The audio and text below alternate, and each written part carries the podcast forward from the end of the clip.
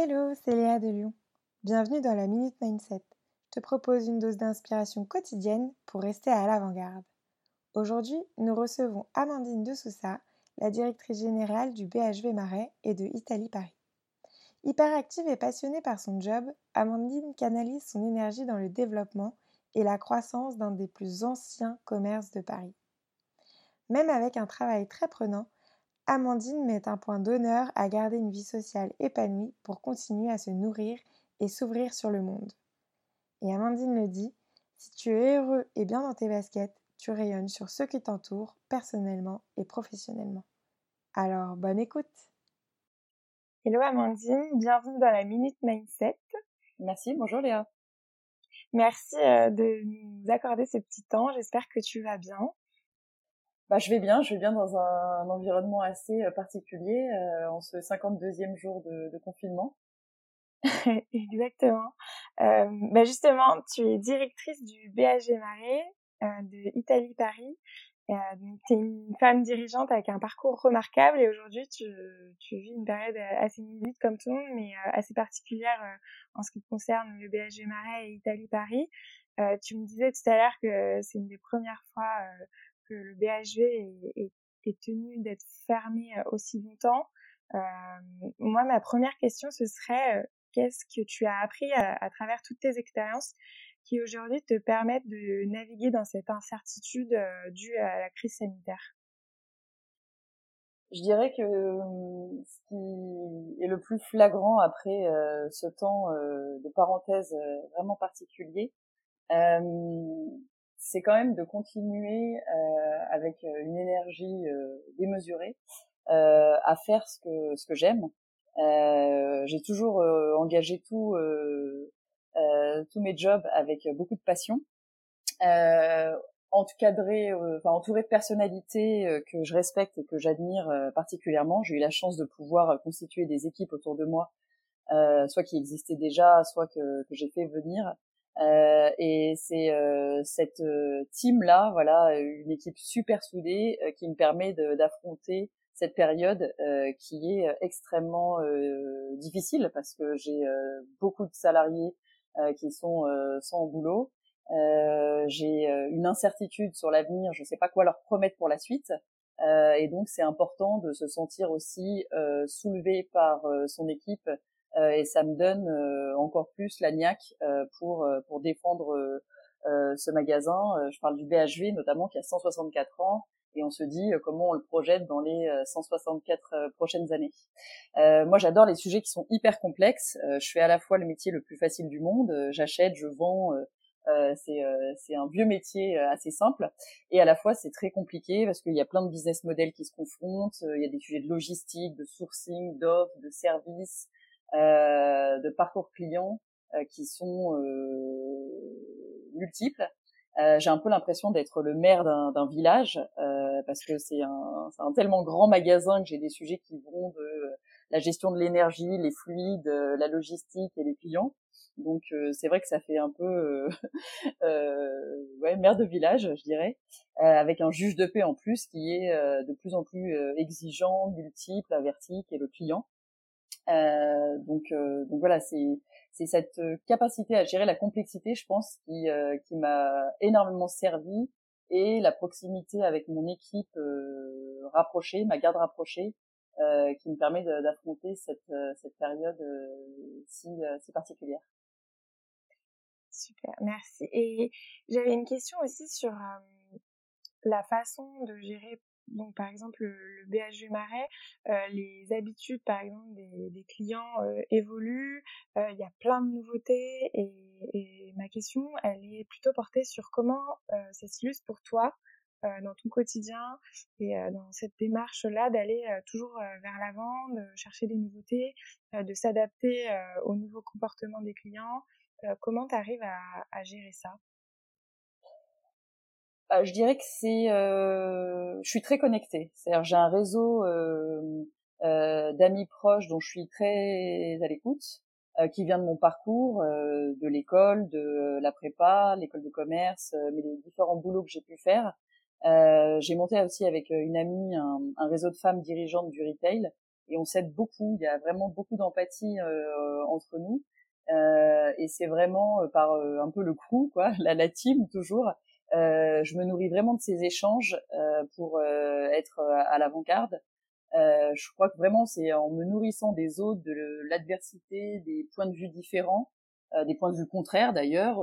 J'aime bien aussi le conflit et, et, et voilà et la, la la joute verbale. Euh, et c'est de ça que je trouve qu'on se nourrit et qu'on arrive à avancer. Euh, j'ai gardé une vie sociale aussi euh, malgré un job euh, de dingue, une vie de famille très développée. Et pour moi, c'est c'est super important qu'on puisse un peu mener ces multiples vies.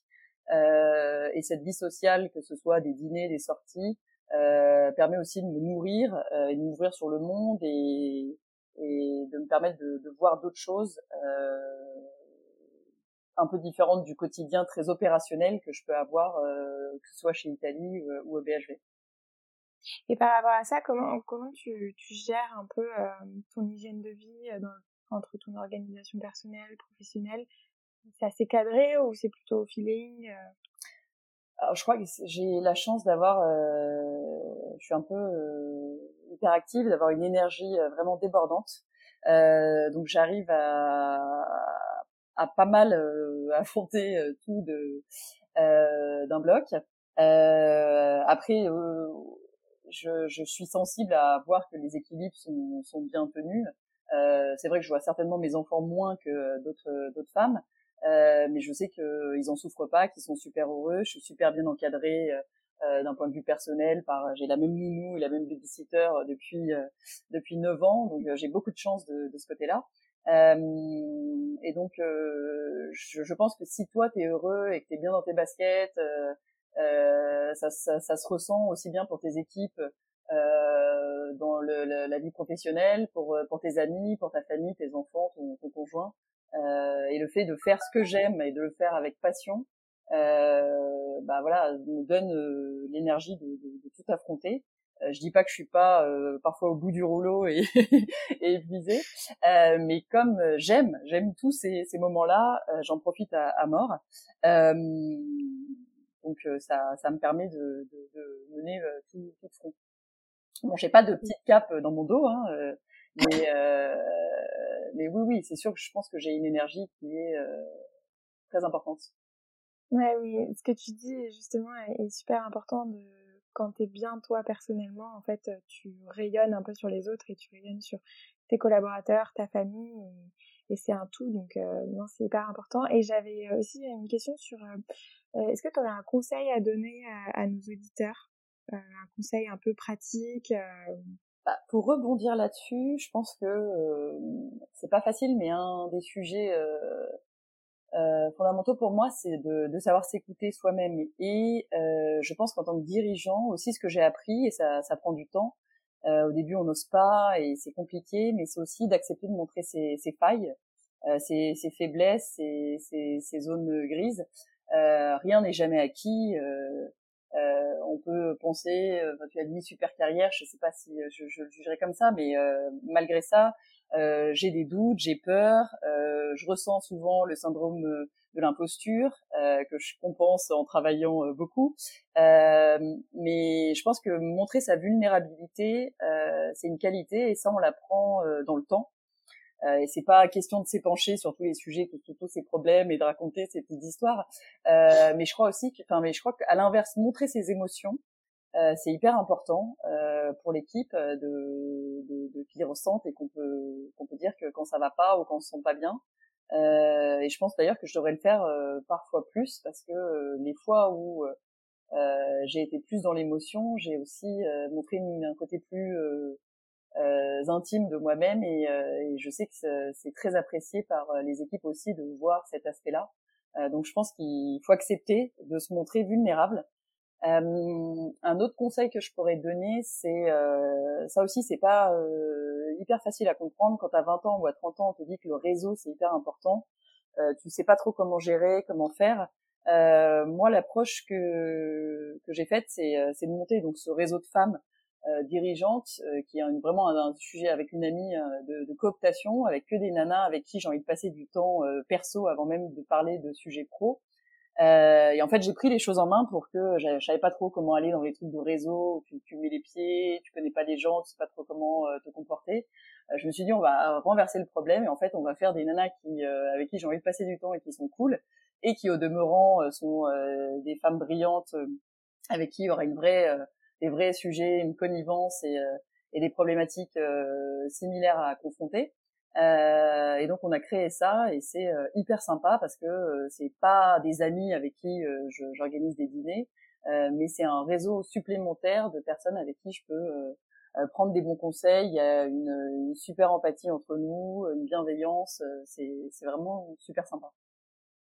Ça donne envie en tout cas. et quelle est ta source d'inspiration en ce moment?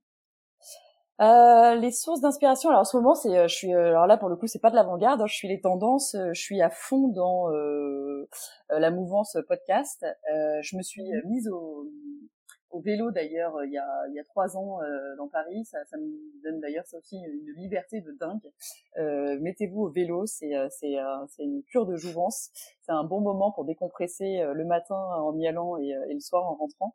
et donc par le vélo, alors je fais je fais gaffe, mais je me suis mise au podcast et je, je découvre plein de choses. Soit je fais confiance euh, au reco, euh, soit euh, on me, on, me, conseille plein de choses.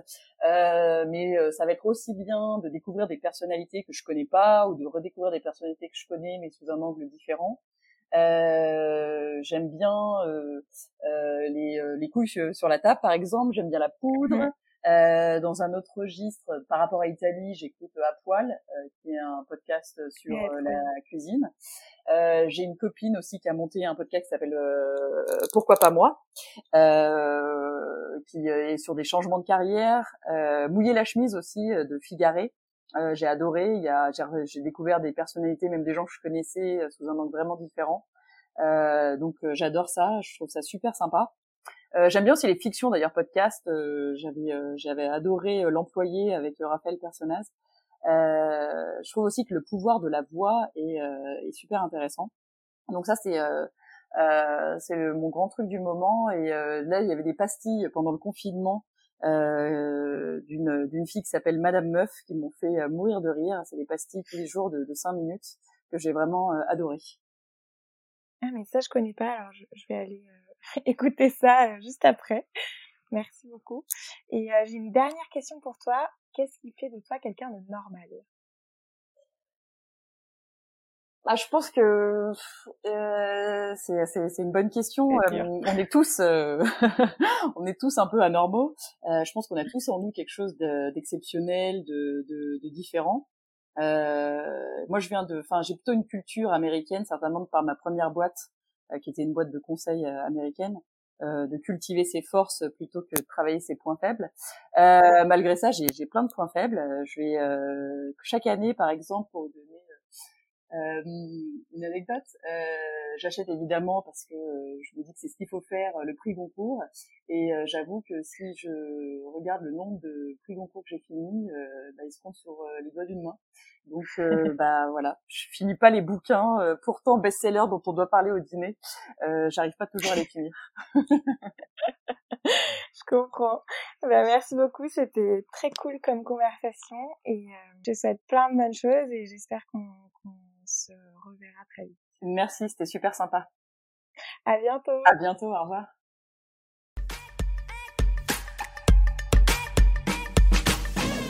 Merci de nous avoir écoutés. Si tu as apprécié ce moment, n'hésite pas à remercier notre invité. Tu peux retrouver toutes les références de l'épisode dans la description. Je t'invite également à liker l'épisode sur ta plateforme d'écoute et à le partager si tu as été inspiré. C'était Léa Fauché en collaboration avec Coderzain pour la Minute Mindset, un podcast proposé par Lyon, l'école de l'ère entrepreneuriale. Si toi aussi tu veux rester à l'avant-garde, il ne te reste qu'une chose à faire, John Lyon sur johnlyon.co, j o n l i o. À très vite.